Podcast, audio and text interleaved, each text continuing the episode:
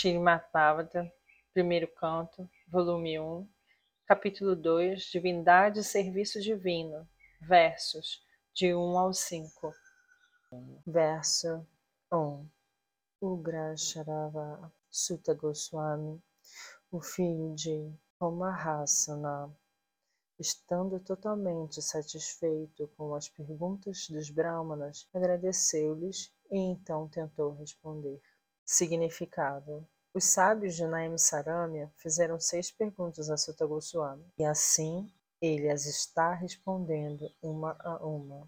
Verso 2 Shila Sutta Goswami disse: Ofereço minhas respeitosas referências ao grande sábio Shukadeva Goswami, que pode penetrar o coração de todos.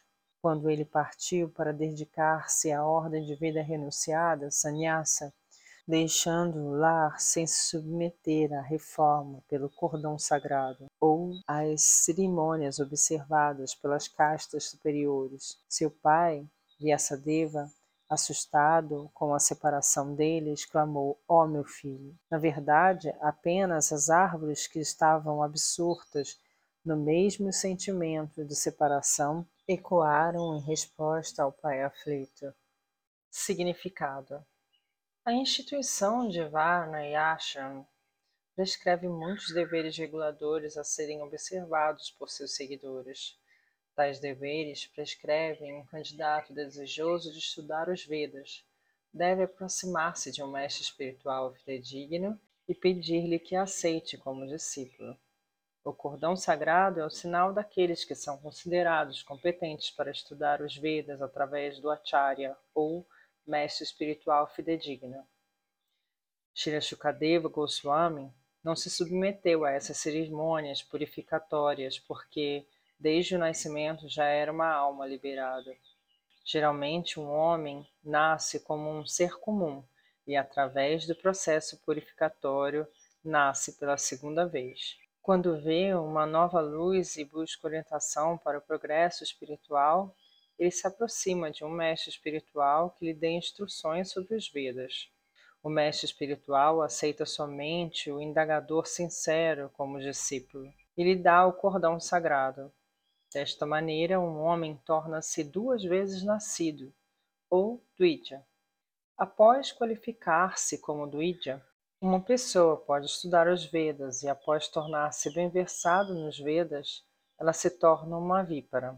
O vípara o Brahmana qualificado realiza então o absoluto e avança mais na vida espiritual, até que alcança o estádio de Vaishnava. O estágio Vaishnava é o status pós-graduado de um Brahmana. O Brahmana progressivo tem necessariamente que se tornar um Vaishnava, pois o Vaishnava é um Brahmana autorrealizado e erudito.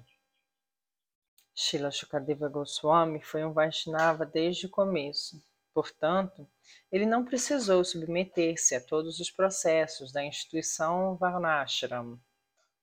Em última análise, o objetivo do Varnashram Dharma é transformar um homem bruto em um devoto puro do Senhor, ou um Vaishnava. Portanto, qualquer um que se converta em Vaishnava, aceito pelo Vaishnava de primeira classe ou Vaishnava Utmadikari, já é considerado um Brahmana, sem olharmos para seu nascimento ou feitos passados. Shri Chaitanya Mahaprabhu aceitou esse princípio e reconheceu Shri Haridasa Thakura como um acharya do santo nome, embora Thakura Haridasa tivesse aparecido em uma família maometana. Concluindo, Shri Shukadeva Goswami nasceu Vaishnava e, portanto, o caráter brahmânico lhe era inato. Ele não teve que se submeter a nenhuma cerimônia.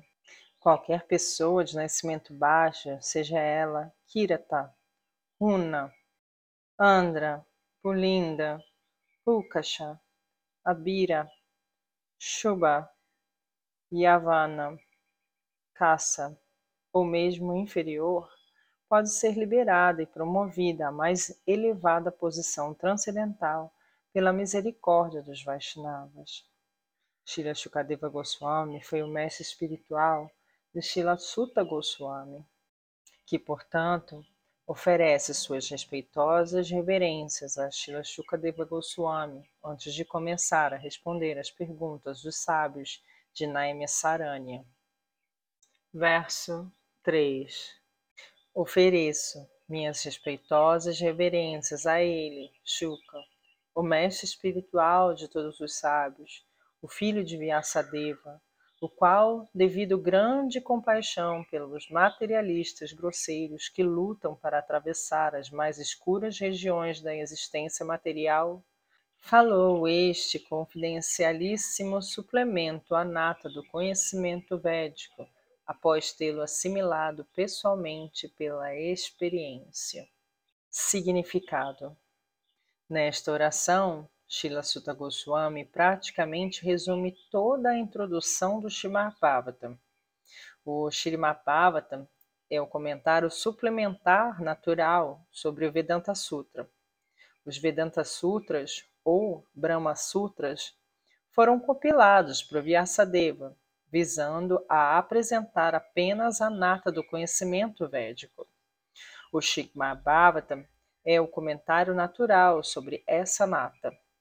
Srila Shukadeva Goswami era um mestre que havia compreendido completamente o Vedanta Sutra e, consequentemente, ele também compreendeu pessoalmente o comentário, o Srimad Bhagavatam. E apenas para mostrar sua ilimitada misericórdia para com os confusos homens materialistas que querem sobrepujar completamente a ignorância, ele recitou pela primeira vez esse conhecimento confidencial. Não há fundamento tentar defender que um materialista possa ser feliz. Nenhuma criatura materialista, seja ela o grande Brahma ou uma formiga insignificante, pode ser feliz. Todos tentam fazer planos permanentes para serem felizes, mas todos são frustrados pela lei da natureza material. Portanto, o mundo materialista é chamado de a região mais escura da criação de Deus. Todavia, os infelizes materialistas poderão sair dessa região se simplesmente o desejarem. Infelizmente, eles se revelam tão tolos a ponto de não quererem escapar. Por isso, são comparados ao camelo que saboreia ramos espinhentos, porque gosta do sabor dos galhos misturados com o sangue. Ele não compreende que se trata de seu próprio sangue e que sua língua está sendo cortada pelos espinhos. Analogamente, para o materialista, seu próprio sangue é, o doce, é doce como mel embora seja sempre molestado por suas próprias criações materiais, ele não quer escapar. Tais materialistas são chamados de karmis. Dentre centenas e milhares de karmis, apenas alguns talvez se sintam cansados da ocupação material e desejem sair do labirinto. Essas pessoas inteligentes chamam-se gyanis. O Vedanta Sutra é dirigido a tais gyanis. Contudo, Shri-Vyasadeva, sendo a encarnação do Senhor Supremo, pôde prever o mau uso do Vedanta Sutra por homens inescrupulosos e, portanto, pessoalmente suplementou o Vedanta Sutra com o Bhagavata Purana. Afirma-se claramente que esse Bhagavatam é o comentário original sobre os Brahma Sutras. Shri Vyasadeva também ensinou o Bhagavatam a seu próprio filho, Shri Shukadeva Goswami, que já estava no estágio liberado de transcendência. Shila Shukadeva compreendeu-o pessoalmente e então o explicou. Pela misericórdia de Shila Shukadeva, o Bhagavata Vedanta Sutra está à disposição de todas as almas sinceras que querem livrar-se da existência material. O Srimad Bhagavatam é o comentário incomparável sobre o Vedanta Sutra. Shripada Chankaracharya intencionalmente não tocou nele, porque sabia que lhe seria difícil superar o comentário original. Ele escreveu o seu Chariraka e seus assim chamados seguidores censuraram o Bhagavatam como se esse fosse alguma inovação. Não devemos nos deixar desencaminhar por tal propaganda feita contra o Bhagavata pela escola Mayavada. A partir desse sloka introdutório, o estudante neófito deve entender que o Srimad Bhagavatam é a única literatura transcendental destinada àqueles que são paramahamsas e estão completamente livres da doença material chamada malícia. Os Mayavadis são invejosos da personalidade de Deus, apesar de Shirapada Shankaracharya ter admitido que Narayana, a personalidade de Deus, está acima da criação material. Os invejosos Mayavadis não podem ter acesso a Bhagavata, mas aqueles que estão realmente ansiosos por sair dessa existência material podem abrigar-se no Bhagavata, porque ele foi proferido pelo liberado Shila Shukadeva Goswami. Trata-se do achote transcendental com o qual se pode perceber perfeitamente a transcendental verdade absoluta, compreendida como Brahman, Paramatma e Bhagavan. Verso 4 Antes de recitar esse Shimad Bhavatam, que é o verdadeiro meio de conquista, deve-se oferecer respeitosas reverências à personalidade de Deus, Narayana, a Naranarayarisi, o ser humano supremo, a mãe Sarasvati, a deusa da sabedoria, e Estila Vyasa Deva, o autor.